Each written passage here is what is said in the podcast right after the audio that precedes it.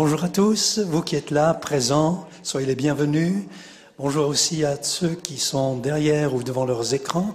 On vous salue très chaleureusement et on voudrait commencer ce culte un peu particulier, un culte où on va se concentrer sur les chrétiens, nos frères et sœurs de l'Église persécutée. On voudrait commencer ce culte avec euh, quelques accents de grâce, des actions de grâce, dire merci Seigneur avec ce chant traditionnel qui remercie le Seigneur.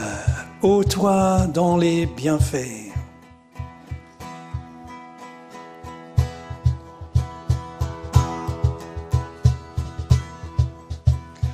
Ô toi dans les bienfaits, ne tarisse jamais, ô Dieu de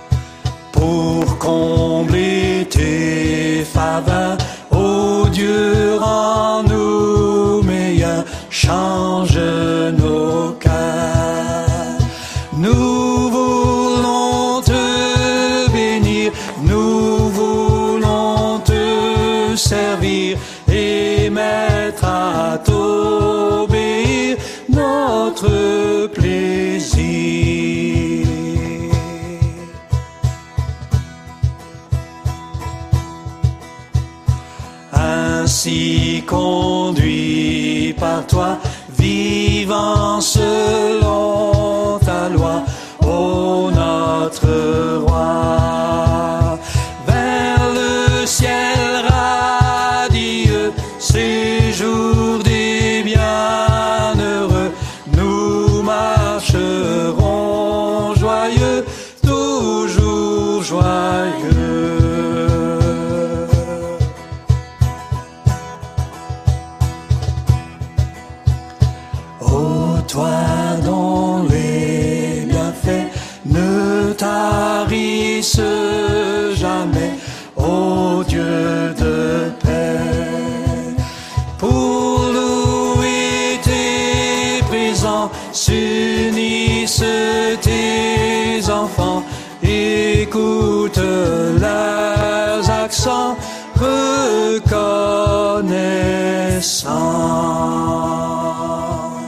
Remercions le Seigneur pour cette journée. Remercions-le pour l'Église. Remercions-le pour la joie d'être ensemble et d'être liés les uns aux autres. Oui, Seigneur, nous voulons t'élever, nous voulons te rendre grâce, Seigneur. Nous voulons te dire merci, Seigneur, pour ce matin. Merci pour ton souffle de vie, Seigneur, que tu renouvelles chaque jour, Seigneur. Merci pour la santé, merci pour ta grâce. Seigneur, merci parce que malgré les conditions sanitaires, on peut te louer ici ce matin, Seigneur. Merci parce que tu nous gardes et que tu nous protèges. Merci parce que nous sommes reliés les uns aux autres de par le monde, par la technologie, mais surtout par ton esprit. Ce matin, nous pensons très fort à ceux qui n'ont pas la même liberté que nous, même si elle est restreinte. Nous avons la possibilité d'être là, te louer, te bénir. Merci pour tes bénédictions, merci pour tous tes bienfaits. Et ils sont nombreux. Merci de tout notre cœur, Seigneur. Amen. Est-ce qu'on peut applaudir ensemble et saluer ceux et celles qui sont devant leurs écrans, leur dire qu'on pense à eux aussi? On est avec vous, on est ensemble, même en distanciel, nous sommes là les uns avec les autres.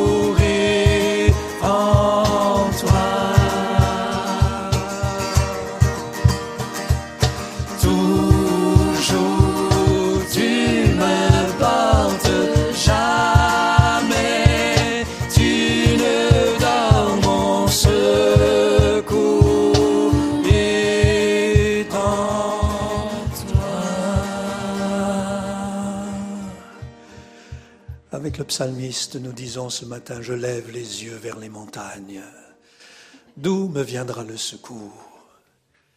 Le secours me vient de l'Éternel, qui a créé le ciel et la terre. L'Éternel gardera ton départ, il gardera ton arrivée, dès maintenant et à jamais. Nous sommes confiants, Seigneur, malgré les circonstances particulières dans lesquelles nous nous trouvons aujourd'hui. Nous sommes confiants en celui qui a créé le ciel et la terre, qui sait toutes choses, qui voit toutes choses. Nos vies sont entre tes mains. Notre avenir est entre tes mains. Notre espérance est en toi. Notre secours est en toi. Et nous voulons renouveler cette confiance ce matin tous ensemble avec l'Église, avec nos frères et sœurs, te dire que nous avons confiance en toi. Je prie Seigneur ce matin pour ceux qui passent par des moments difficiles. Je prie pour ceux qui sont souffrants et qui sont malades. Je prie avec euh, mes frères et sœurs pour tous ceux qui s'attendent à toi et qu'au-delà de ce culte, au-delà de ce rassemblement, au-delà de ce temps que nous vivons, eh bien ta main n'est pas trop courte pour agir. Ton œil voit, ton oreille entend le cri des uns et des autres. Et merci Seigneur d'entendre, merci d'agir, merci d'intervenir, merci pour ta bonté, ta fidélité, ton amour envers nous. Notre secours est en toi, notre secours vient de toi. Amen, Amen.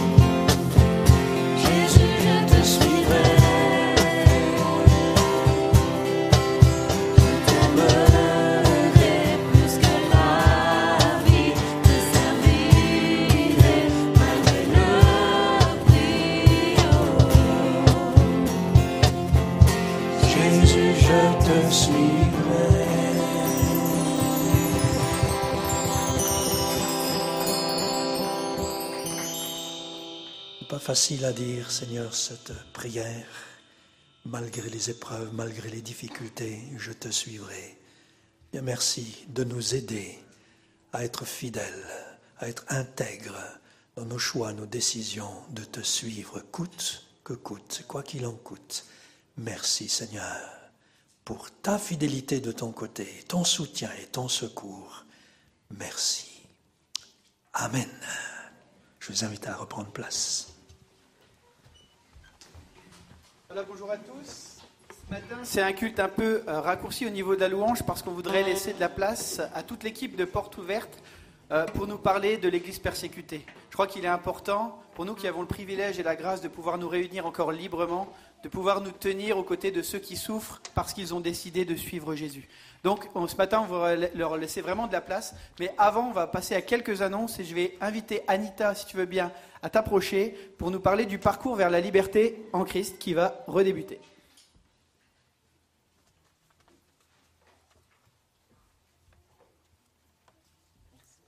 Bonjour à chacun et chacune, et puis bonjour à ceux qui nous regardent derrière ou devant leur écran. Euh, vous le savez ou peut-être vous allez l'apprendre, mais l'église de l'Épi dispose d'un pôle de formation qui est placé plus particulièrement sous la responsabilité du pasteur Raymond Pierre. Et l'objectif de ce pôle formation, c'est de pouvoir venir nous soutenir dans notre cheminement de disciples de Christ.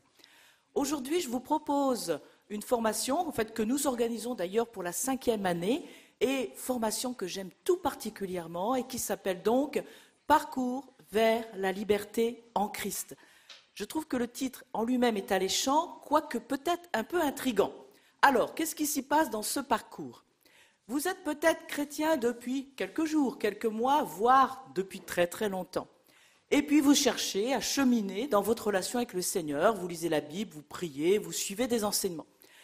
Et pourtant, dans votre vie quotidienne, vous vous heurtez parfois à certaines difficultés ou vous vous posez certaines questions en disant mais concrètement, comment ça se passe?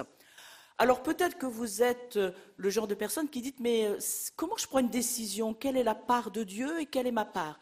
Peut-être aussi qu'il vous arrive parfois d'être en prise avec vos émotions qui vous dépassent. Vous êtes peut-être du genre colérique, sanguin, voire peut-être trop en retrait, vous n'osez pas dire, alors vous dites est-ce que j'ai le droit, Seigneur, de dire les choses telles que je les pense? Enfin voilà, je suis sûr que certains d'entre vous s'y retrouvent.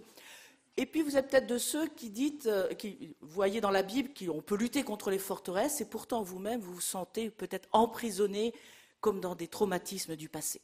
Vous vous interrogez aussi sur c'est quoi la part du monde, de la chair, du péché, du diable? Voilà, vous voyez, donc vous connaissez ces choses-là, mais en même temps, quand vous êtes sur le concret, euh, vous hésitez un peu et franchement, c'est normal. Et le parcours liberté vers Christ, c'est ça. C'est on part de points qui sont ancrés dans notre vie quotidienne, la manière dont nous on les vit. Et puis on va chercher un autre point d'ancrage qui est celui de la parole de Dieu, en disant mais qu'est-ce que nous dit la Bible? Et là tout d'un coup, il y a comme des déclics dans nos têtes. ah mais ce fameux verset que je connais depuis des années, ça y est, j'ai compris ce qu'il veut dire pour moi. Et c'est en ça que c'est un parcours. Alors, comment ça se passe de ce parcours? D'une part, il s'agit de séances, de rencontres, euh, chacune autour d'un sujet prédéterminé. Il y aura 13 sujets de traité, mais vous avez le droit à 14 séances parce qu'il y a une séance bonus rien que pour vous. Je vous assure, elle est absolument gratuite. Deuxième point, ça se passe comment? Alors, mauvaise nouvelle pour la plupart, c'est en visioconférence. Et oui, c'est comme ça. Quand Ça va se passer le mercredi de 20h à 21h45. À partir de quand Ça va commencer au mois de mars, premier mercredi de mars, et jusqu'à quand? Ah ah, jusqu'à fin juin. Alors, en mars, vous avez trois séances, en avril quatre, en mai trois et en juin quatre. Est-ce qu'il faut assister à toutes les séances? Est-ce qu'on s'engage sur le parcours? Oui. Bien sûr, vous, il peut arriver une absence famille, santé, travail. Mais a priori, vous dites, c'est l'ensemble que je veux suivre. Est-ce qu'il y a des devoirs et des leçons à faire? Non. Mais quand même, vous êtes invité à pouvoir cogiter pendant la semaine ce qu'on a pu travailler ensemble. Alors, ça vous intéresse ou vous voulez en savoir plus? Eh bien, vous allez avoir une adresse mail qui va apparaître quelque part, je pense, sur euh, le net et euh, qui apparaîtra pour nos amis aussi, je pense, euh, pour l'Église. On, va s'en arranger.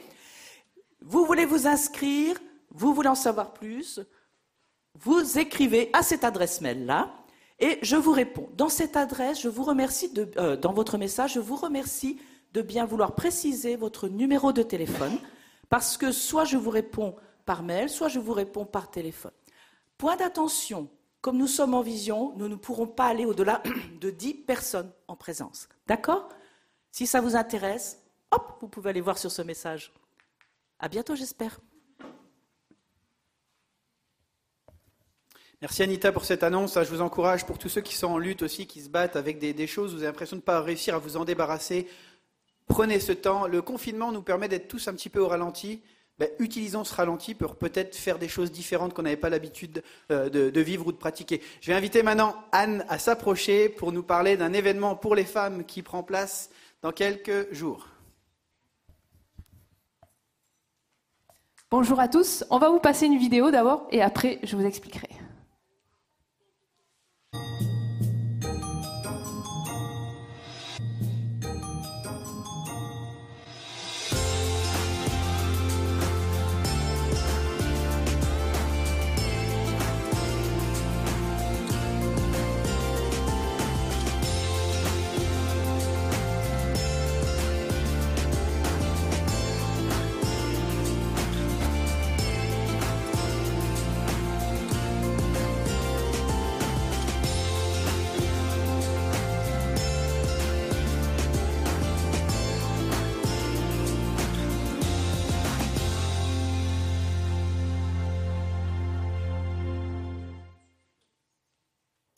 Alors oui, on est quelques femmes, euh, sept exactement, euh, où on s'est dit, mais il faut faire quelque chose pour les femmes. Il y a eu euh, un truc Iron Man et pourquoi pas pour les femmes. Et j'entends, je discute beaucoup avec euh, chacune d'entre vous et dis, oui, mais nous les femmes, on fait rien, on fait rien.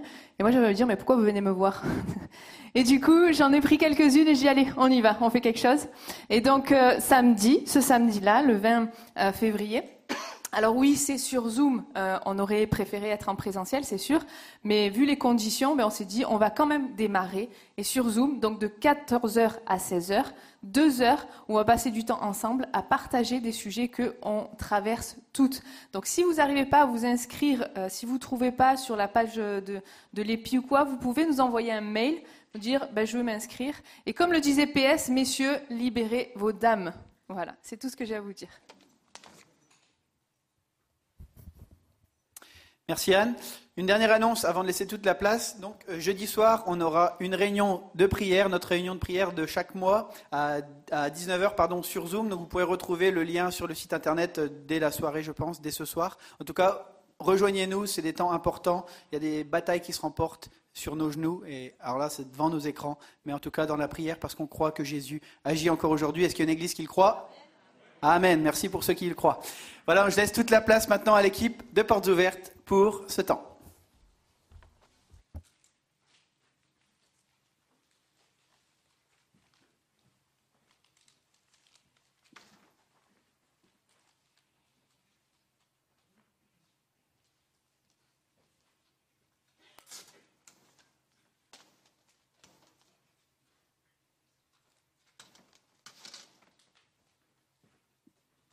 Liberté, ce matin nous avons déjà parler de liberté.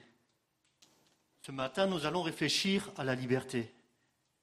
Pour cela, je me suis entouré de quatre experts. Robin, Tina, Julia et Andrew. Et j'ai deux assistants avec moi, Karine et Jean.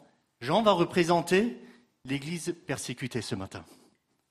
Pour ça, il sera un peu en avant. Sans plus attendre, je vais poser ma première question à nos experts. Est-ce que dans notre pays, nous sommes libres d'aller à l'église ou de nous retrouver avec des amis pour louer le Seigneur? Qu'en pensent les spécialistes? Oui. Les spécialistes ont répondu oui. Monsieur Robin, pouvez-vous répondre plus précisément à cette question? Oui, dans notre pays, nous sommes libres d'aller à l'église et de louer le Seigneur. Mais ces libertés ne sont pas forcément euh, partout dans le monde. Par exemple, en Arabie saoudite, l'un des seuls pays au monde à ne disposer d'aucune église sur le territoire, euh, les chrétiens convertis se réunissent en petits groupes euh, et ils sont en droit d'exprimer leur foi en présence, pas en présence de musulmans. ils sont très limités dans leur droit de se réunir et ils sont très surveillés par le gouvernement. il existe une petite communauté de Saoudiens convertis qui sont, eux, persécutés par leur famille. Euh, les familles saoudiennes réagissent radicalement euh, quand elles découvrent euh, la conversion d'un de leurs membres. par exemple, ils les détiennent à domicile, ils leur confisquent leur passeport et ils gèlent les comptes bancaires. néanmoins, le nombre de Saoudiens dans le pays augmente lentement. Merci. Robin, pour illustrer ça, on va illustrer ça en enchaînant les pieds de notre cobaye.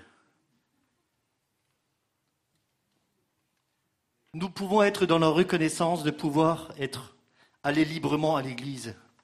Usons de ce droit. Beaucoup aimeraient bien le faire. Un grand personnage de, de notre église aime dire Est-ce qu'on n'est pas bien ici? Moi, je me sens très bien ici. Et je peux remercier l'Église pour l'épi et pour l'Église qui nous a donné. Question numéro 2. Est-ce que les gens sont libres de lire la Bible partout dans le monde? Que répondent nos experts? Madame Tina, pouvez-vous développer votre nom? Non, tout le monde n'a pas cette liberté de lire la Bible. Nous pouvons prendre comme exemple la Corée du Nord, où les enfants ignorent ce qu'est la Bible tant qu'ils ne savent pas garder un secret. Et si, par mégarde, un enfant dit qu'il y en a une à la maison, c'est suffisant pour que ses parents soient arrêtés ou tués. Les chrétiens enterrent leur Bible pour qu'elle ne soit pas trouvée par la police. Euh, Ri Yong-ok est une femme chrétienne de 33 ans qui a été exécutée en public par le régime nord-coréen. Elle est accusée d'avoir distribué des exemplaires de la Bible. Nous pouvons prendre un exemple sur Amnesty International où nous pouvons lire que le 10 juin 2014, un touriste américain fut arrêté car il avait laissé une Bible dans un hôtel. Alors oui, dans certains pays, c'est interdit de lire et de posséder une Bible. Merci pour ces explications, Tina. Des milliers de chrétiens n'ont pas le droit de lire et de posséder une Bible. Donc on va illustrer ça en bandant les yeux de notre chrétien. Une question qu'on peut se poser. Nous possédons des dizaines de Bibles dans différentes langues, dans différentes traductions. Qu'en faisons-nous? Est-ce que je la lis? Est-ce qu'elle a autant de valeur que pour nos amis chrétiens de Corée du Nord qui sont prêts à mourir pour elle. Une troisième question. Est-ce que dans notre pays, nous sommes libres de parler de ce que nous croyons au sujet de Dieu sans avoir peur d'être jetés en prison?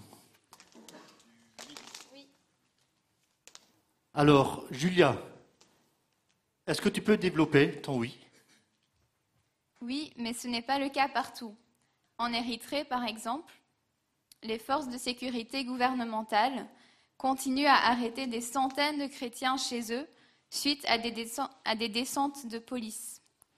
Les chrétiens sont ensuite jetés en prison, sans jugement, où ils subissent des traitements dégradants, un refus d'accès aux soins et des tortures. Nous avons encore un sujet de reconnaissance. Nous pouvons librement partager notre foi avec nos voisins, nos amis, nos collègues de travail. Que faisons-nous de cette liberté?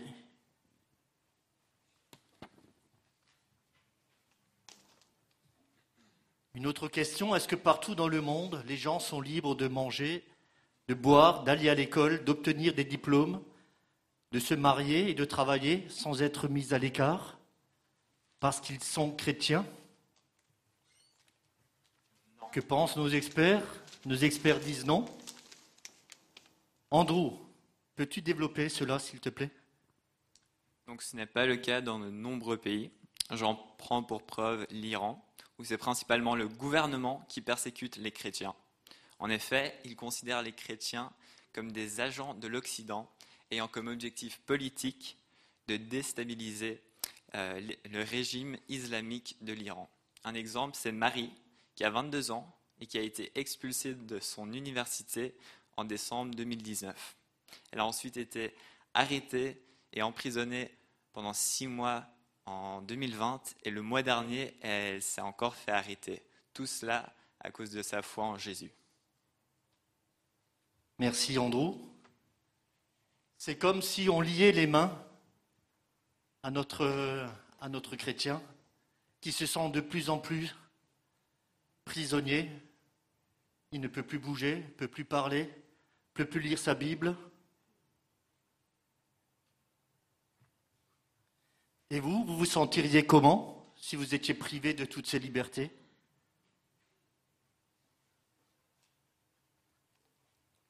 On ne va pas laisser notre ami ficelé comme ça. On va le délier, on va lui demander qu'est-ce qu'il a ressenti d'être ainsi malmené.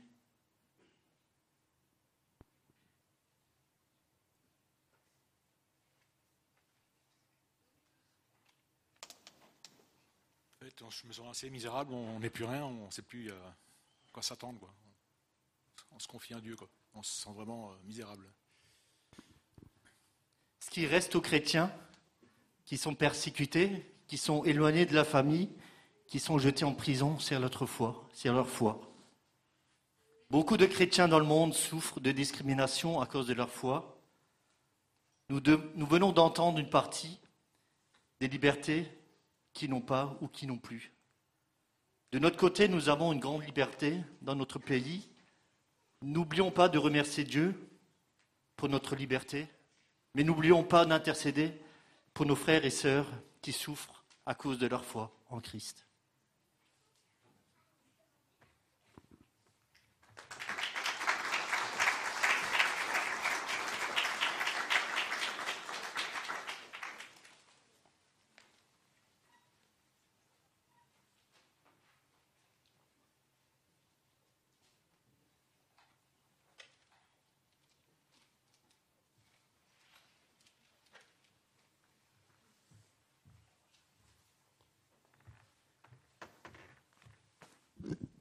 Bonjour à tous.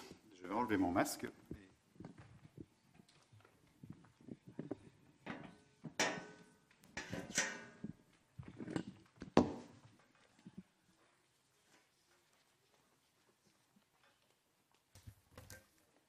Voilà, bonjour à tous. Je suis Patrick Victor, le directeur de l'association Portes Ouvertes.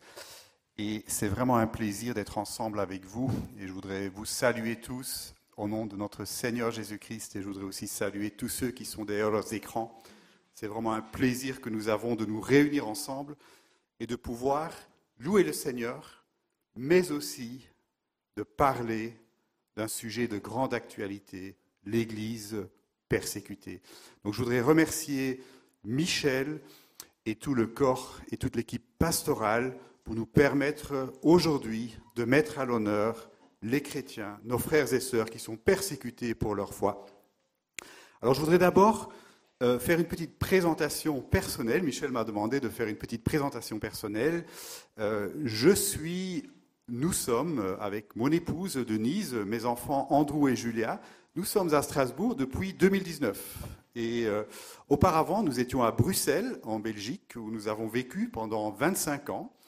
Et euh, nous étions dans une église internationale comme celle de, l'EPI, où euh, pendant 25 ans, nous avons pu servir, grandir dans la foi et euh, également être, faire partie de, de l'équipe pastorale pendant ces 11 dernières années. Alors en 2018, j'ai vraiment eu personnellement un appel très fort à faire quelque chose d'autre dans ma vie. J'étais à l'époque euh, dans le commerce international, je voyageais énormément, et le Seigneur m'a tout à coup euh, saisi il a saisi mon, corps et mon esprit, mon cœur et mon esprit, et m'a dit, Patrick, il est temps de faire autre chose dans ta vie. Et quelques mois plus tard, j'ai appris que euh, la, direction de Portes Ouvertes allait changer suite au départ à la retraite de Michel Varton, que vous connaissez tous. Et j'ai posé ma candidature. Et ensuite, euh, de fil en aiguille, avec la famille, eh bien, nous avons décidé de venir ici. Et voilà ce qui nous amène aussi à l'EPI. Et nous sommes à l'EPI depuis une année environ. Et on remercie vraiment cette Église et euh, les, possibilités que nous avons d'être ensemble librement dimanche après dimanche, même si nous devons le faire parfois en ligne. Alors, vous connaissez bien entendu Portes ouvertes, euh, mais pour ceux qui ne connaissent pas la mission, je voudrais peut-être rappeler que nous sommes une mission euh, chrétienne qui a été établie en 1955 par un monsieur qui a aujourd'hui 92 ans et qui s'appelle Frère André. C'était un, monsieur, c'était, un, c'était un, une, personne qui était assez euh, radicale dans sa foi. Et en 1955, il a été à Varsovie, en Pologne. Il avait été invité par un groupe des jeunesses communistes pour participer à une grande réunion euh, à Varsovie. Et plutôt que d'aller dans, dans cette réunion à laquelle il a, été convié, euh, qu'est-ce qu'il a fait? Il a été dans une église. Et il s'est aperçu que dans cette église, il n'y avait pas de Bible. Il est rentré chez lui et il s'est dit, mais le Seigneur m'appelle à faire quelque chose derrière le rideau de fer. Il faudrait que j'aide les chrétiens là-bas, parce que je vois qu'ils n'ont pas de Bible. Et avec un groupe d'amis, ils ont commencé à faire de la contrebande de Bible derrière le rideau de fer. Et de fil en aiguille, ce ministère a vraiment grandi. Euh, c'était le rideau de fer jusqu'en. C'était la, Russie, c'était la Roumanie, la Hongrie, tous ces pays qui étaient fermés euh, à l'évangile à cause du communisme. Et petit à petit, eh bien, avec euh, beaucoup de, bénévoles, avec, avec des imprimeries clandestines de Bibles, eh bien, des Bibles rentraient dans ces pays. Le ministère, évidemment, a évolué entre-temps et euh, le ministère est aujourd'hui mondial, global. Aujourd'hui, Portes Ouvertes travaille dans 70 pays et euh, nous, sommes vraiment, euh, ce qui nous tient à cœur, c'est vraiment de fortifier l'Église, c'est de la rendre forte. Pas seulement une Église qui va survivre, mais une Église qui est aussi victorieuse. Et comment est-ce que nous le faisons? Nous le faisons au travers de projets. Ici en France, nous gérons par an 140 projets environ. Au niveau mondial, c'est environ 700 euh, 800 projets qui sont gérés par, euh, par euh, toutes les bases. Et nous apportons en fait une aide morale. nous aidons les chrétiens à connaître leurs droits. Ensuite, nous donnons de l'aide humanitaire nous apportons de la nourriture et l'année dernière, justement, à, cause de, la Covid, euh, toute la situation dans le monde s'est dégradée, spécialement pour les chrétiens. Les chrétiens étaient systématiquement discriminés à l'aide alimentaire dans des pays comme l'Inde, comme le Bangladesh euh, et comme d'autres pays d'Asie, euh, en Afrique également. Et donc, nous apportons de l'aide humanitaire, mais nous allons plus loin. Nous apportons aussi une aide spirituelle. Nous permettons, par exemple, quand des chrétiens passent par des moments difficiles, quand ils sont, par exemple, attaqués par des terroristes, eh bien, nos équipes et nos partenaires interviennent pour apporter des soins post-traumatiques. Et vous savez, ce sont des sessions durant lesquelles on aide vraiment les personnes à se reconstruire. Euh, ensuite, euh, ce que nous faisons également, nous apportons des aides socio-économiques. Ce que j'entends par là, c'est qu'on va aider les chrétiens à retourner, par exemple, dans leur pays. Euh, vous vous souvenez de, Daesh en Irak et en Syrie? Ils sont encore présents, mais évidemment, leur force a, diminué. Et donc, nous avons permis à faire rentrer des chrétiens en Irak. Et nous les avons aidés à établir de, petites entreprises, à, établir des commerces avec des microcrédits, eh bien, ces chrétiens se réinsèrent en fait dans la société. Et ça, ça nous donne évidemment euh, un grand plaisir de pouvoir aider ces frères et ces sœurs qui sont malheureusement persécutés pour leur foi, comme nous, venons de le voir. Alors, euh, je voudrais euh, maintenant vous dire, vous donner une citation d'un frère en Corée du Nord. Et ce frère nous dit, et c'est tout récent, ça date d'il y a quelques, mois, euh, il nous écrit, Nous sommes stupéfaits de l'amour de notre Père, qui se sert de personnes si éloignées pour nous fournir ce dont nous avons besoin. Seigneur, nous te prions de te servir de nous pour porter l'Évangile dans notre pays. Et là, vous voyez la force de l'Église persécutée.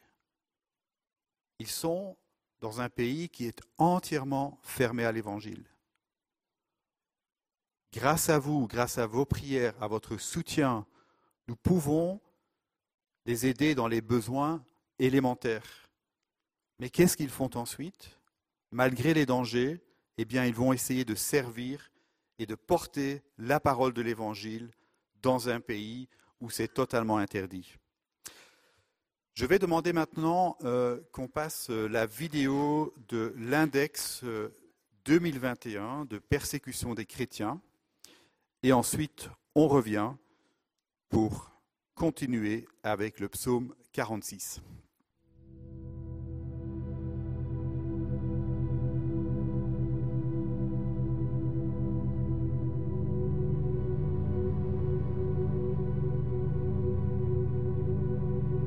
Chaque année, Portes Ouvertes publie l'index mondial de persécution des chrétiens, la liste des 50 pays où les chrétiens sont confrontés aux persécutions les plus graves.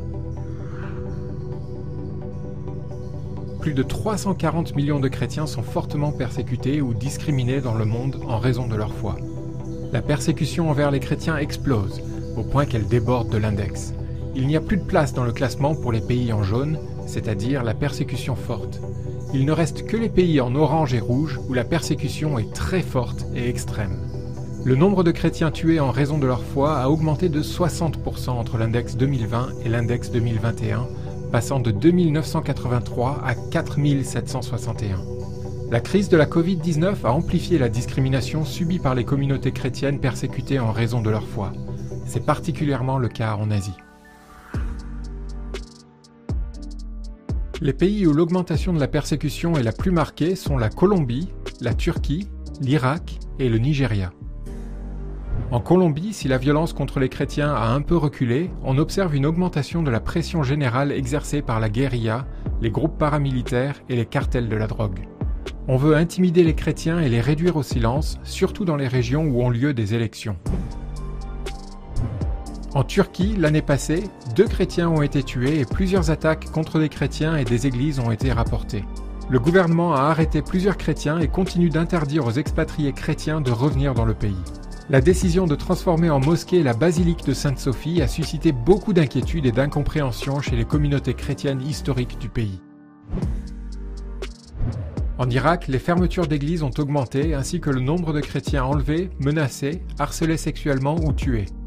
Bien que beaucoup de familles chrétiennes ont pu regagner leur maison après avoir été chassées par le groupe État islamique, les chrétiens continuent de quitter l'Irak à cause du manque de sécurité et de perspectives d'avenir. Enfin, au Nigeria, les attaques contre les chrétiens ne cessent d'augmenter. Les extrémistes islamiques comme Boko Haram et des extrémistes Peul qui ont pris les armes continuent leur massacre dans les villages chrétiens. La violence qui s'étend depuis le nord impacte de plus en plus la vie des chrétiens vers le sud du pays. Voici les 5 pays où la situation des chrétiens est la pire au monde. Ils se situent en haut du classement de l'index 2021. Numéro 5, le Pakistan. Attaque personnelle et contre les églises, loi sur le blasphème, société adhérant à l'islam radical, vivre en tant que chrétien au Pakistan est extrêmement dangereux. Depuis des années, le chiffre de la violence dans ce pays est au maximum. Les chrétiens sont régulièrement attaqués et assassinés, et la loi anti-blasphème continue de faire des victimes. Quiconque est accusé d'avoir insulté l'islam ou son prophète peut être condamné à mort. Le simple fait d'évoquer l'abolition de cette loi entraîne le risque d'être tué. Numéro 4. La Libye. La violence contre les chrétiens a encore augmenté dans ce pays en proie à l'anarchie. L'effondrement de l'État en Libye rend les chrétiens vulnérables à l'hostilité et aux attaques des extrémistes islamiques, et même de leur propre famille. Numéro 3. La Somalie. Toute personne soupçonnée d'être chrétienne en Somalie est en danger de mort. Le groupe extrémiste islamique Al-Shabaab a pour objectif déclaré d'anéantir tous les chrétiens du pays. La conversion à la foi chrétienne est considérée comme une trahison envers la famille et la tribu. Si un Somalien est soupçonné d'être devenu chrétien, il est harcelé, menacé ou même tué par des membres de sa famille ou les chefs de sa tribu. Toute vie d'église est impossible et l'État est inexistant dans de nombreuses régions du pays. Numéro 2. L'Afghanistan.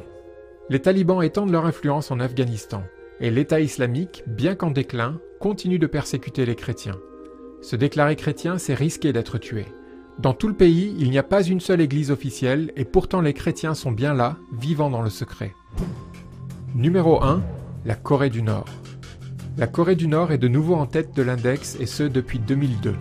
Le simple fait de posséder une Bible est une menace pour la vie et les chrétiens sont considérés comme des ennemis de l'État.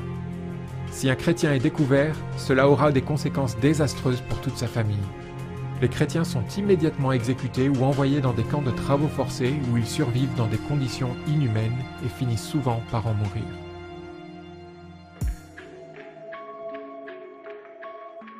L'index n'est pas qu'une collecte de chiffres, il s'agit également d'un document humain qui reflète la vie de centaines de millions de chrétiens. Son premier but est de nous aider à déterminer sur quel pays nous devons focaliser notre soutien aux chrétiens persécutés. Son deuxième but est d'encourager davantage d'individus, d'associations et d'institutions à se pencher plus précisément sur ce qu'ils vivent et sur leurs besoins. Son troisième but est de permettre d'élaborer les meilleures stratégies pour leur venir en aide.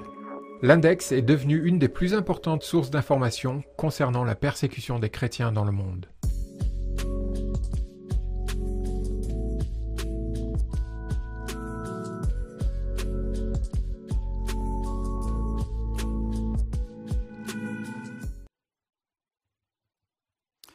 Voilà, quand on voit ces images et quand on voit euh, les pays qui sont mentionnés, on pourrait penser qu'il n'y a pas d'espoir.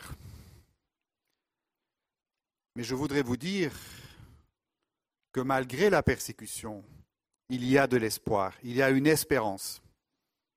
Même si aujourd'hui 340 millions de chrétiens sont fortement persécutés pour leur foi, il y a une espérance, il y a un espoir. Et l'espoir, c'est notre Dieu. L'espérance, c'est nous tous, c'est nous tous qui vivons dans un monde libre. Et cette liberté, utilisons-la pour prier et pour soutenir cette partie de l'Église qui souffre pour leur foi. Et cette Église qui est souffrante, qui demande à être fortifiée, c'est une Église qui va aussi nous enseigner. C'est aussi une Église qui va nous apprendre des choses. Tout à l'heure, on parlait, euh, notre sœur nous parlait de, de cette formation. Et c'est vrai que ce type de formation va nous aider à exprimer notre foi, va nous aider à vivre. Eh bien, les chrétiens persécutés, ils lisent la Bible comme nous, ils prient, mais en plus, ils passent par des moments parfois très difficiles. Et ce par quoi ces personnes passent va nous donner un enseignement. Et ce matin, je voudrais qu'on passe un temps ensemble pour apprendre ce qu'ils nous enseignent. L'autre espoir, et c'est l'espoir le plus important bien entendu, c'est notre Dieu. Dieu n'abandonne jamais son peuple. Dieu n'abandonne jamais son peuple. Et on va lire le psaume 46. Alors si vous avez vos Bibles, euh, vous avez vos Bibles derrière vos écrans, je vous invite euh, vraiment à, ouvrir euh, la parole de Dieu. Nous allons passer quelques instants importants pour nous remettre en mémoire ce que Dieu nous dit dans le psaume 46. Alors je vais lire, et je vais commencer au verset 2. Dieu est pour nous un refuge et un appui, un secours toujours présent dans la détresse.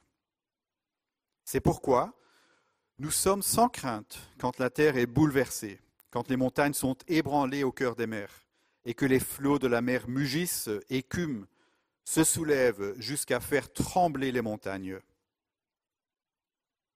Les bras d'un fleuve réjouissent la ville de Dieu, le sanctuaire des demeures du Très-Haut. Dieu est au milieu d'elle. Elle n'est pas ébranlée. Dieu la secourt dès le point du jour. Des nations s'agitent, des royaumes sont ébranlés. Il fait entendre sa voix et la terre tombe en défaillance. L'Éternel, le Maître de l'univers, est avec nous. Le Dieu de Jacob est une forteresse pour nous. Venez contempler ce que l'Éternel a fait, les actes dévastateurs qu'il a accomplis sur la terre. C'est lui qui a fait cesser les combats jusqu'aux extrémités de la terre. Il a brisé l'arc et rompu la lance. Il a détruit par le feu les chars de guerre. Arrêtez et sachez que je suis Dieu. Je domine sur les nations, je domine sur la terre. L'Éternel, le Maître de l'univers est avec nous. Le Dieu de Jacob est pour nous une forteresse. Je propose, que nous prions avant de continuer. Seigneur notre Dieu, nous te remercions pour ta parole. Nous te remercions parce que c'est dans ta parole que nous recevons un réconfort. Nous te remercions aussi parce qu'au travers de ta parole, tu nous parles. Et nous voulons maintenant t'écouter, t'entendre. Bénis l'Église persécutée, Seigneur. Bénis l'Église, bénis l'épi. Au nom de Jésus-Christ. Amen. Alors ce psaume qui est familier, on peut le replacer dans son contexte. Parce que je pense que la Bible ne s'interprète pas. La Bible, il faut la replacer dans son contexte pour comprendre ce qu'elle y donne, ce qu'elle nous dit, et ensuite faire une interprétation. Donc ce n'est pas la Bible qui doit nous aider par rapport au message qu'on veut faire passer, mais c'est nous qui devons comprendre ce que la Bible nous dit. Tout d'abord, ce psaume 46 a été utilisé de manière intensive par, durant la Première Guerre mondiale. Vous savez, en Écosse, quand on envoyait de jeunes enfants ou des ados, pardon, de 17, 18, 19 ans à la guerre, eh bien, dans les villages, on rassemblait ces futurs soldats et les amis, la famille, le pasteur chantaient ce psaume pour les accompagner et pour leur permettre d'être encouragés au départ parce qu'on ne savait pas s'ils allaient revenir. Martin Luther, euh, le réformateur que nous connaissons tous, a écrit un psaume, a écrit un hymne de la réforme qui s'intitule C'est un rempart que notre Dieu. Et certains d'entre vous connaissent peut-être ce hymne, mais il nous rappelle que c'est Dieu qui est notre force, qui est notre forteresse.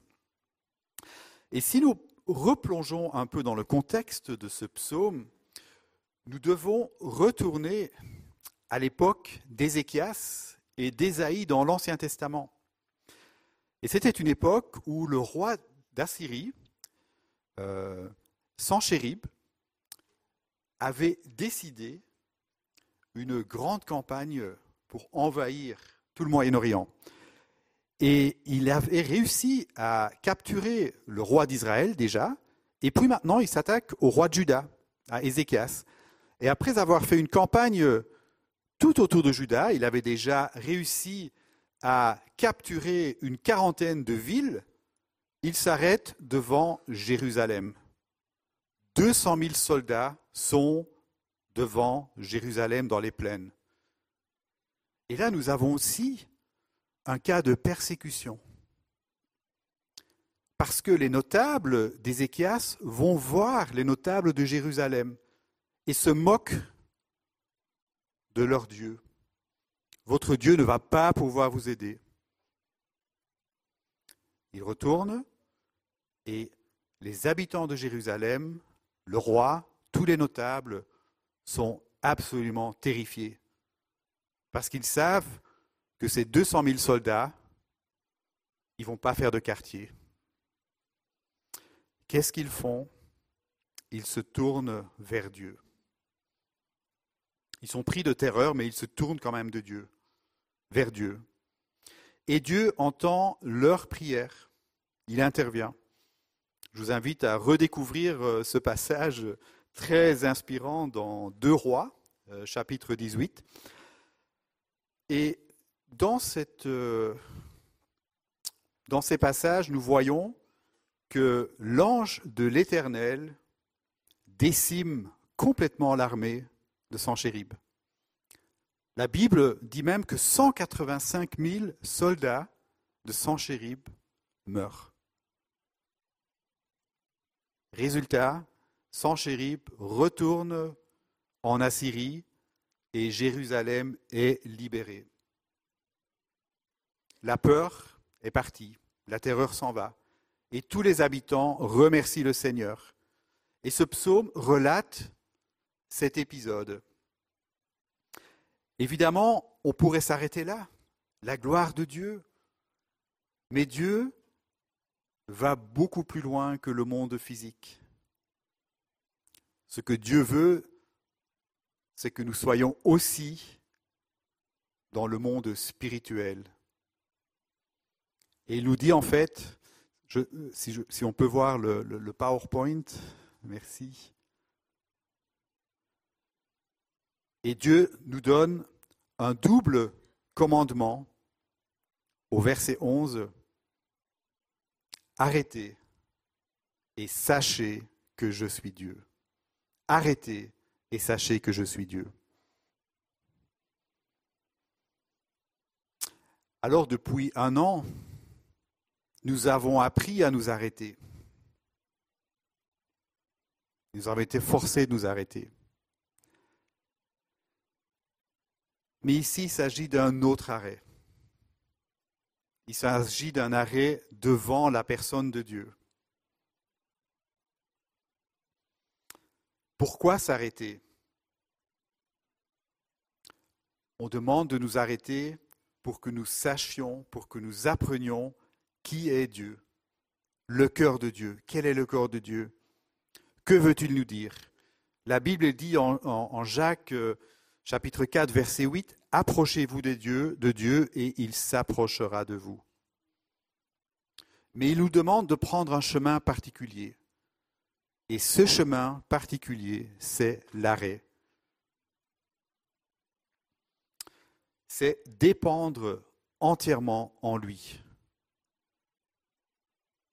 c'est contempler Dieu, c'est de reconnaître ses œuvres et c'est de nous souvenir de ce qu'il a fait pour nous. Je crois que le souvenir, il est tellement, tellement important. Quand nous passons par des moments difficiles, rappelons-nous de la bonté de Dieu. Rappelons-nous qu'à chaque fois, Dieu était là avec nous. Nous ne sommes pas seuls. Mais comment est-ce que Dieu peut se révéler à nous? Parce que ces moments d'interruption peuvent être euh, assez longs et terrifiants, et on le voit pour l'instant. C'est là où l'Église persécutée a un message particulier pour nous. Et c'est un message d'encouragement malgré la difficulté. Et j'aimerais vous partager euh, le témoignage d'un pasteur chinois qui s'appelle Wang Mingdao. Wang Mingdao a été en prison pendant 23 ans en Chine.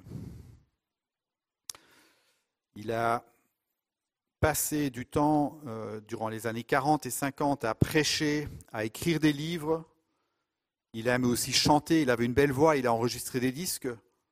Et à 60 ans, il était vraiment au sommet de son art. Il était connu, il était reconnu, on l'appelait le Billy Graham chinois. Il avait encore beaucoup de choses à faire pour Dieu. Et Dieu l'a utilisé. Et pourtant, à l'âge de 60 ans, il est condamné à la prison, à vie. Et tout à coup, tout s'écroule. Et que va-t-il faire pendant 23 ans dans sa cellule? C'est ce qu'on va voir maintenant avec le témoignage de Wang Mingdao.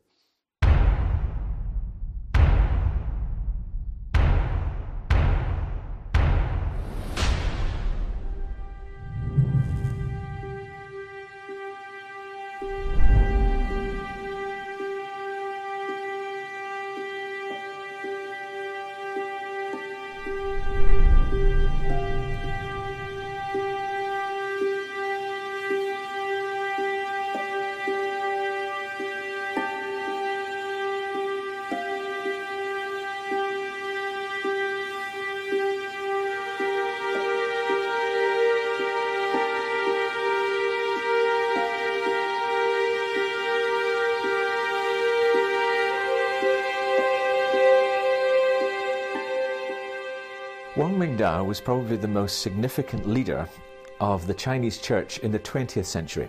Wang Mingdao fut probablement le responsable d'église chinois le plus important du XXe siècle. C'était un chrétien très célèbre établi principalement à Pékin. Après que les communistes aient pris le pouvoir en 1947, ils lui demandèrent de diriger l'église officielle.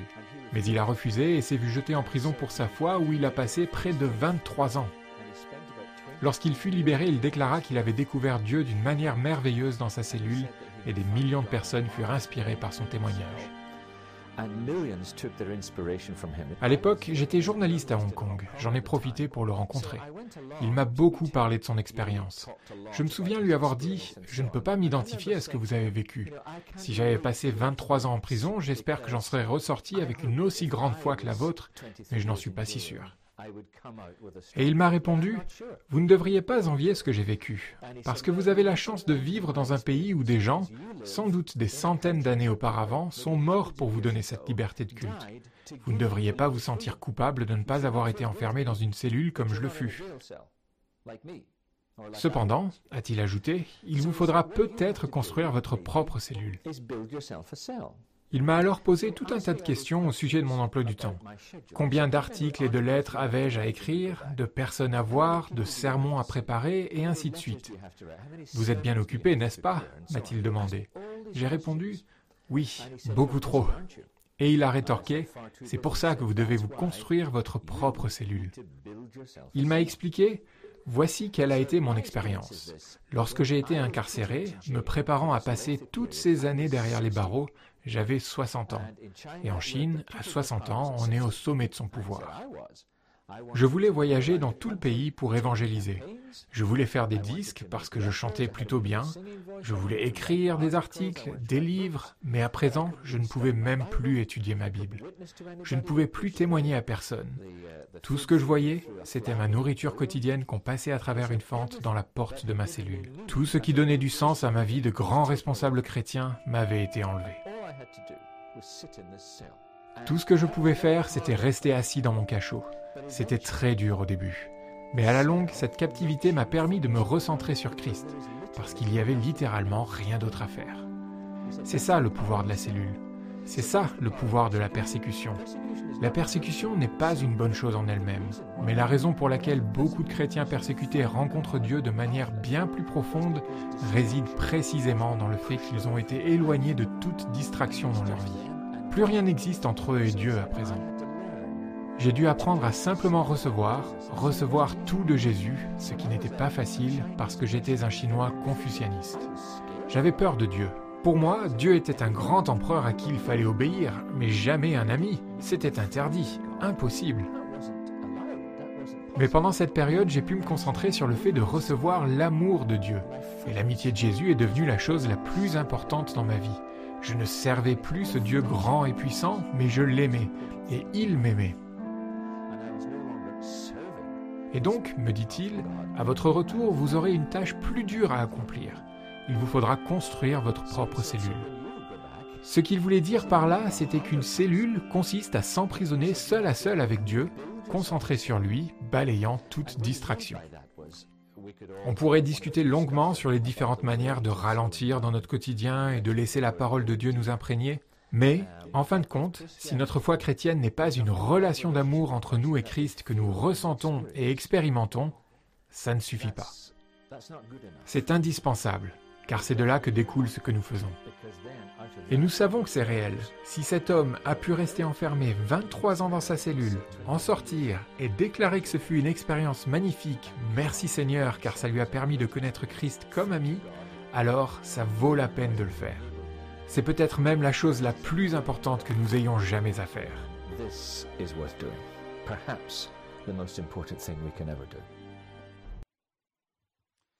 C'est évidemment un témoignage euh, poignant et fort. Euh, ce que Mindao a dit quand il est sorti de prison,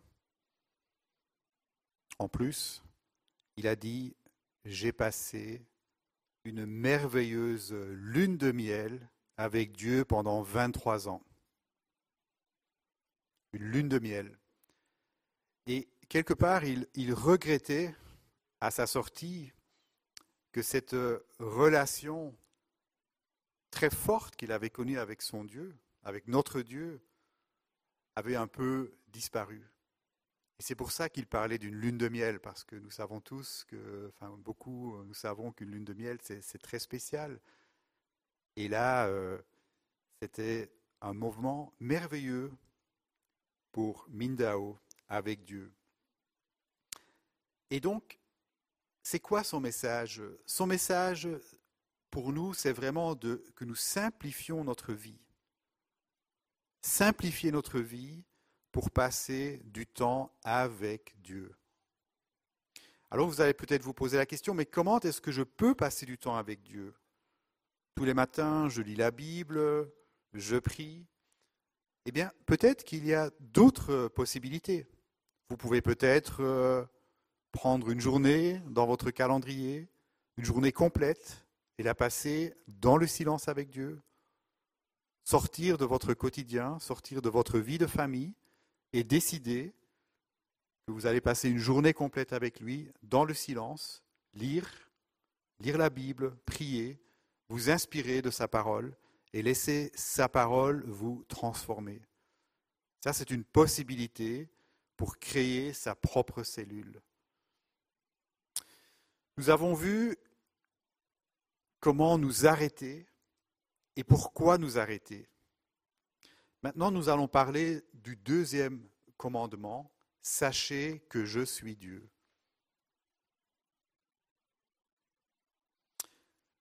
Alors ça, c'est peut-être euh, un message un peu plus difficile à faire passer.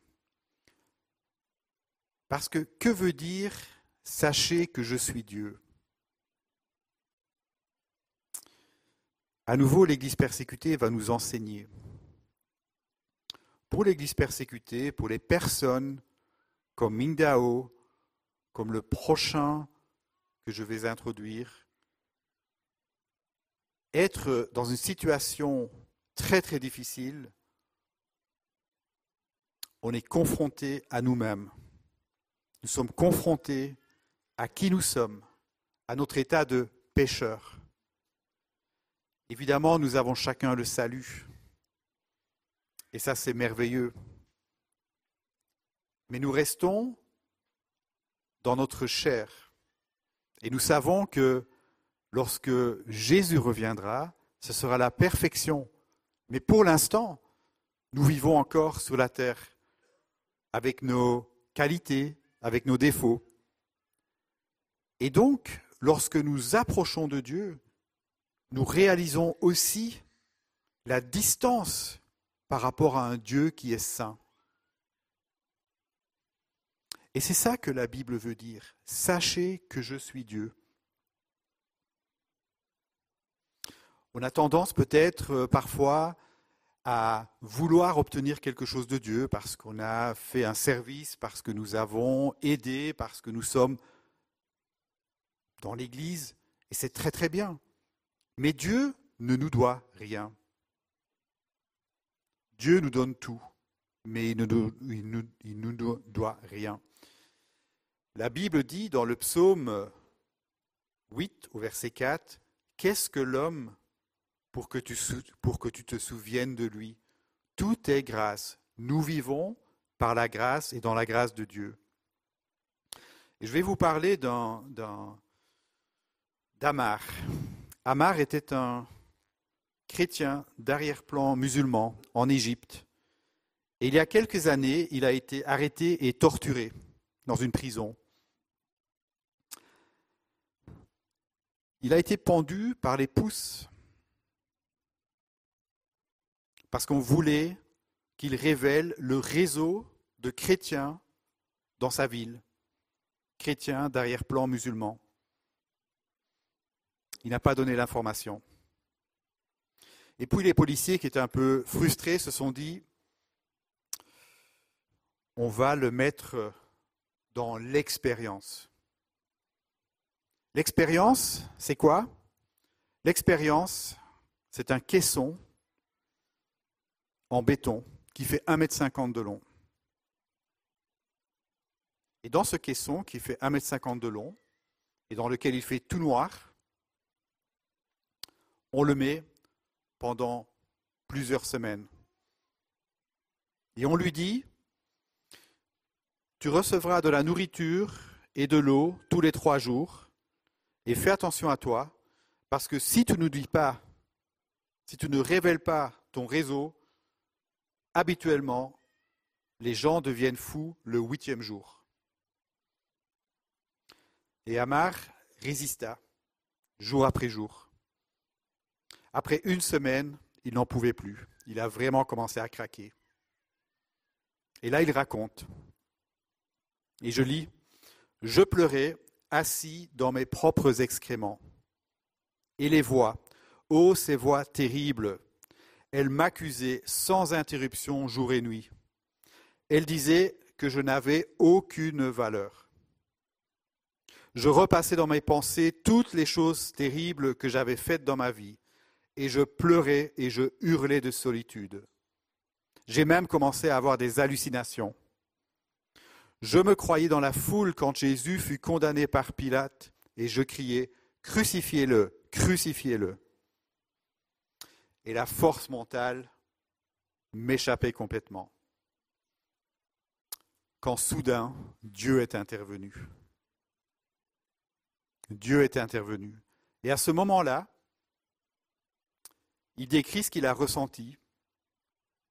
C'est comme si un ruisseau d'eau claire et fraîche coula à travers la cellule, me lavant, parce que j'ai pris conscience que Christ m'aimait, même à ce moment-là, assis dans mes excréments avec tous mes péchés et ma foi en miettes et ma santé mentale qui s'effritait. Je me suis rendu compte que même dans cet état, Christ m'aimait. Il a encore tenu quinze jours. On l'a encore forcé à rester dans cette cellule spéciale pendant 15 jours.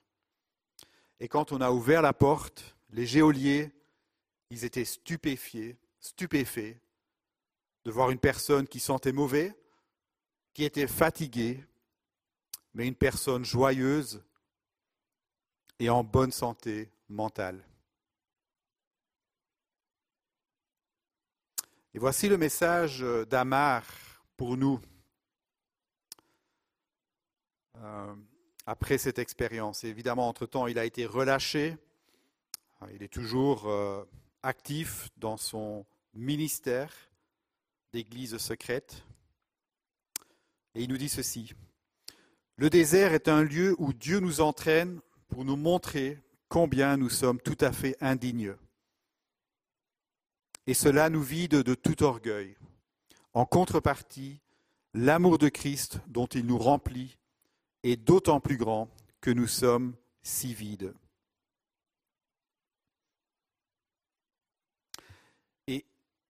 Lorsque nous nous arrêtons et que nous tournons vers Dieu, eh bien, nous avons besoin de nous humilier devant lui, comme Amar a été humilié. Évidemment, nous avons la chance de ne pas rentrer dans une cellule, mais parfois il est nécessaire de nous arrêter, de réfléchir et de demander à Dieu de révéler en nous ce qui doit changer, ce qui est encore impur en nous et qu'il demande de changer pour sa gloire. Et de reconnaître aussi qui il est dans notre épreuve. Et c'est vrai que Dieu nous conduit parfois dans le désert, que ce soit une cellule de prison, que ce soit le confinement que nous vivons aujourd'hui. Eh bien, profitons de cet instant pour reconnaître qui nous sommes et qui Dieu est. Dieu est pour nous un refuge et un appui, un secours toujours présent dans la détresse. C'est ce que nous venons de lire.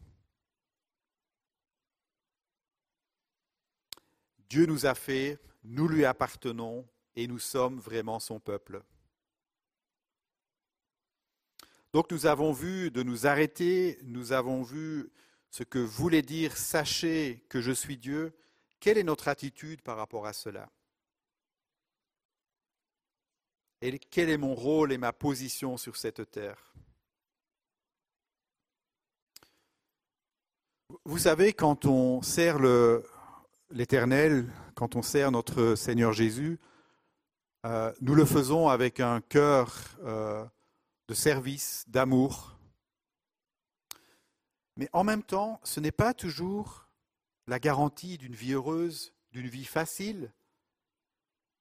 Et là, il y a également un témoignage qui nous vient de l'Église persécutée. Et là, nous allons au Vietnam. Et c'est un pasteur, en 1975, qui a fondé une église dans le sud du pays, au Vietnam. Et euh, chaque journée commençait par une réunion de prière à 5 heures du matin. Ça a duré trois heures. Et elle se terminait chaque soir par une étude biblique. Et cette église, elle a grandi. Et après trois ans, elle comptait environ 5000 fidèles. Donc il y a vraiment une croissance énorme de cette église. Il y avait beaucoup de personnes qui ont été baptisées. Et un beau jour, euh, malheureusement, le gouvernement a confisqué les Bibles, tous les recueils de cantiques. L'église a été fermée. Et le pasteur, le pasteur Ha, c'est son nom, a été emmené en prison où il a passé six ans avant d'être libéré. Et durant ces six années, il a été mis dans une cage en fer. Il dormait sur un sol qui était froid, il y avait des moustiques, il y avait des cafards qui grouillaient partout dans la cellule. Les prisonniers avaient toujours faim, ils se battaient entre eux pour avoir de la nourriture. Et malgré cela, le pasteur A, pendant six, pendant six années, il a témoigné de sa foi et au moins 96 personnes ont donné leur vie à Christ. Et donc vous voyez, mettez-vous à la place de ce pasteur. Je veux partager l'évangile autour de moi. Il y a une église qui débute.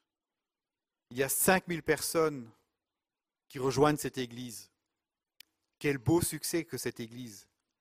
Et pourtant, il est arrêté net dans sa trajectoire. Il se retrouve en prison.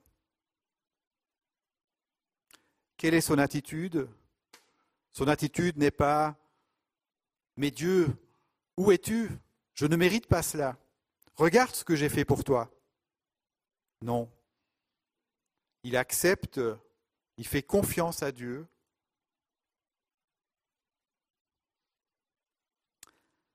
Il dépend totalement en son Sauveur et il continue son travail comme s'il était dans son Église, mais en prison. Et environ une centaine de personnes se convertissent grâce à son exemple et à son ministère.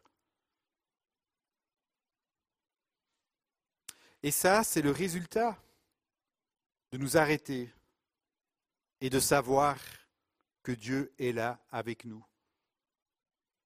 C'est durant ces temps où nous sommes arrêtés que nous pouvons avoir cette énergie de notre Seigneur, cette puissance du Saint-Esprit qui nous permettra de faire encore plus pour lui.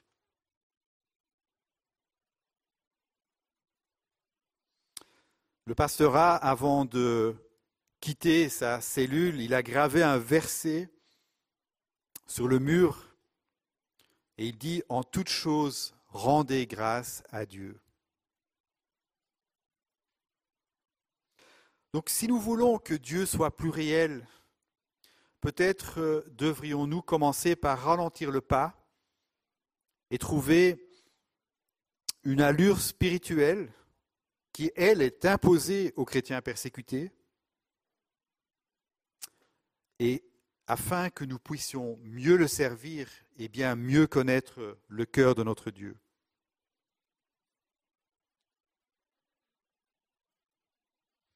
Et nous ne pouvons pas terminer euh, ce passage euh, de Psaume 46 ce matin sans parler de notre Seigneur Jésus-Christ. Si Jésus prenait le temps pour s'isoler, malgré les activités, malgré le travail qu'il attendait, et qu'il passait du temps dans la prière, eh bien, à nous aussi de le faire. Jésus lui-même créait sa propre cellule. Il n'avait pas peur de s'isoler. La pression du, peuple, la pression des gens qui voulaient être guéris, qui voulaient le voir, lui parler, eh bien, il préférait créer sa propre cellule, passer du temps avec son Père dans la prière.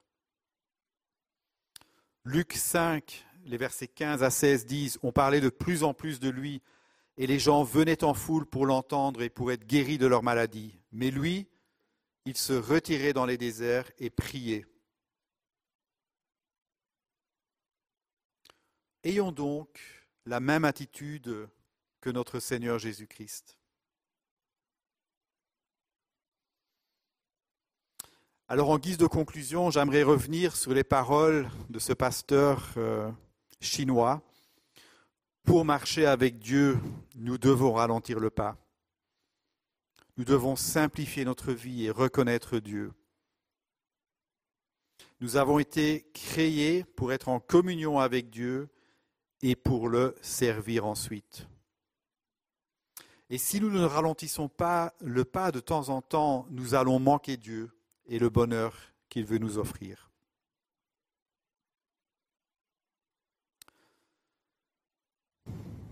N'oublions pas que l'Éternel est avec nous. Voilà. Euh, nous allons maintenant prendre un temps de, prière pour l'Église persécutée. Euh, vous voyez sur ce, sur ce panneau quatre personnes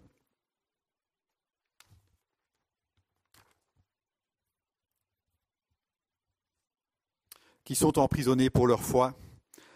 Et euh, aujourd'hui, en 2020, euh, nous, avons, compté qu'il y avait euh, environ 4300 personnes qui ont été emprisonnées sans jugement à cause de leur foi en Jésus-Christ.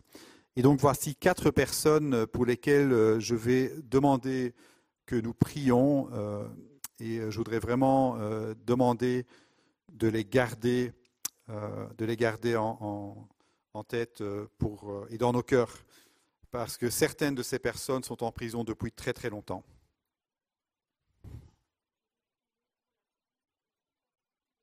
Pour Alimjan Imit, qui est en prison depuis 12 ans.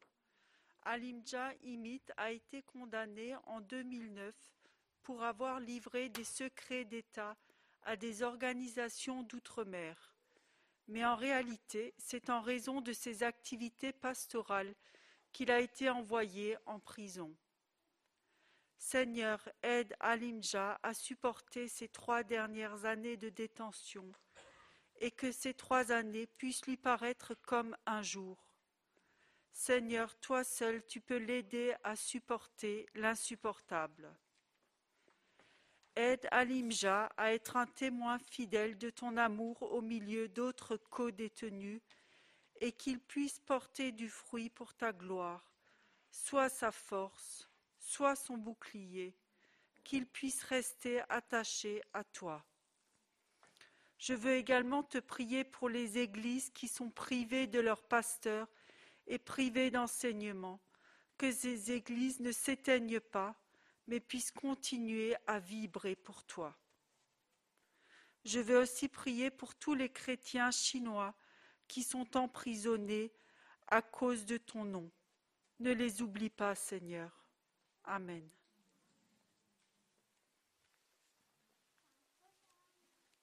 Je vais, vais prier pour euh, l'Érythrée, tout particulièrement pour Keflou Gepremeskel, euh, qui est en prison depuis 2004. Euh, ça fait 16 ans qu'il est en prison et il est, pasteur, il est responsable d'une église et il n'a pas pu faire son, exercer son ministère comme, il aurait voulu. Mais Seigneur, nous, savons qu'il a un plan pour lui et je veux prier pour lui, pour aussi tous les. Il y a entre 1500 et 3000 personnes qui sont également en prison, comme lui, et que certains nous connaissons le nom et d'autres pas. Donc on va, va demander au Seigneur qu'il intervienne, Seigneur, pour ce, pour ce pasteur. Seigneur, je te remets euh, Kiflou, Meskel, ainsi que tous les autres qui sont euh, comme lui dans les prisons en Érythrée. Nous ne savons pas pourquoi tout cela est permis, mais nous savons que tu es au-dessus de toute chose, que tu es ce Dieu qui a toutes les nations dans ton pouvoir, qui a un plan pour chacun, Seigneur. Et même si sa, sa femme et ses quatre enfants n'ont pas pu lui rendre visite, tu le soutiens dans cette épreuve, dans cette situation, et, et nous savons que tu as un plan pour, pour lui, Seigneur. Tu as aussi des bénédictions en réserve que tu ne tarderas pas à déverser pour lui, pour l'utiliser, Seigneur. Nous te remettons ce pasteur, nous remettons toute l'Église d'Érythrée qui est dans cette situation, tous ces chrétiens euh, évangéliques qui n'ont pas le droit de se réunir, qui sont arrêtés lorsqu'ils se réunissent en, maison, maison, en église de maison, Seigneur, nous te les remettons, Seigneur, afin que tu les gardes, que tu fermes les yeux de ceux qui veulent les arrêter, que tu les empêches de, le faire, afin qu'ils puissent continuer de se retrouver et prier, Seigneur. Merci parce que nous sommes un avec ces frères, ils ne sont pas isolés, mais nous voulons faire corps avec eux, nous ne voulons pas les oublier, Seigneur, parce que nous avons cette liberté d'intercéder auprès de toi, Seigneur. Tu es ce grand Dieu qui a un plan parfait pour ton Église en Érythrée, Seigneur, et nous voulons vraiment te, demander d'intervenir encore aujourd'hui, Seigneur. Aussi pour ces 1500 ou 3000 euh, autres chrétiens, que tu puisses, Seigneur, euh, utiliser euh, ces personnes encore pour témoigner de toi là où ils se trouvent et qu'ils puissent rester fidèles et garder cette espérance, Seigneur. Nous prions au nom de Jésus. Amen.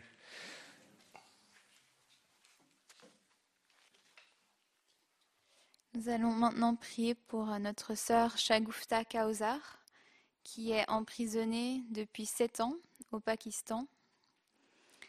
Elle occupe d'ailleurs la même cellule que celle qu'occupait Asia Bibi. Et elle et son mari, Shavgat Massi, ont été condamnés à mort pour blasphème. Seigneur mon Dieu, j'aimerais te, prier pour ma sœur qui est emprisonnée au Pakistan. Merci que tu es avec elle, Saint-Esprit. Tu vis en elle et tu es là avec elle dans sa cellule. Et je te demande vraiment de l'aider à tenir ferme et à garder la foi jusqu'au bout. Seigneur, que tu sois proche d'elle, que tu la réconfortes, que tu lui montres euh, combien tu l'aimes. Seigneur, renouvelle ses forces et donne-lui euh, ton espérance, Seigneur. Merci mon Dieu, car tu es le Dieu qui agit encore aujourd'hui, tu es le Dieu puissant et tu es le Dieu des miracles. Et merci car tu as libéré Asia Bibi. Et comme tu l'as fait pour elle, je te demande de libérer ma sœur euh, Shagufta. Seigneur, que la justice soit rendue pour ta gloire et pour le bien de ton peuple. Seigneur mon Dieu, merci car tu es bon et tu es fidèle en tout temps et ton amour dure à jamais. Et euh, je t'ai prié au nom de Jésus. Amen.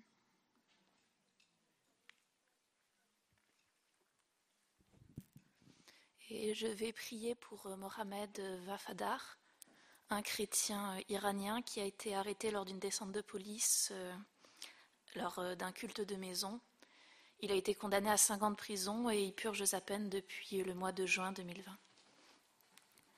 Seigneur Jésus, tu vois la souffrance par laquelle passent nos frères et sœurs et je te remercie parce que nos frères et sœurs iraniens sont tellement courageux qui ne demandent pas à ce qu'on prie juste pour qu'ils soient libérés de prison, mais pour que tu leur donnes la force, alors même qu'ils sont encore en prison, de continuer à te servir et à témoigner. Alors c'est la prière que je veux faire pour Mohamed. Seigneur, je te prie que jour après jour, ils te sentent à ses côtés, qu'ils sentent ta force surnaturelle le remplir, aider à résister à toutes les pressions spirituelles, mentales, physiques, Seigneur. Lui et, et tous les autres chrétiens qui sont enfermés. Donne-leur ta force, donne-leur ton espoir, ton courage, qu'ils soient vraiment des lumières, des témoins au milieu de toute cette souffrance, au milieu des autres prisonniers. Libère-les, Seigneur, quand tu l'auras décidé, et que ta volonté soit faite pour leur vie. Merci, Seigneur. Amen. Merci de prier pour nos frères et sœurs qui sont persécutés.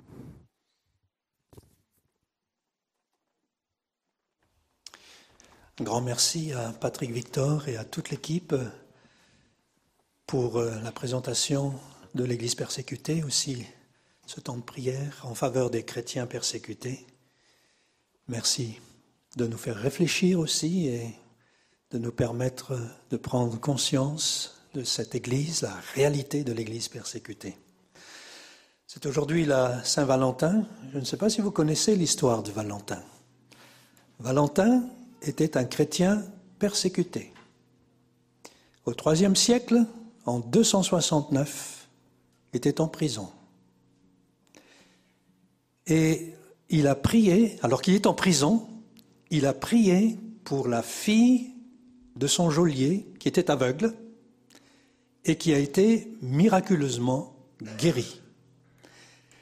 Et lorsqu'il est sorti de prison, c'était pour être exécuté, on l'a décapité et au moment de sortir de prison, juste avant sa décapitation, il a laissé une petite note à remettre à la fille du geôlier.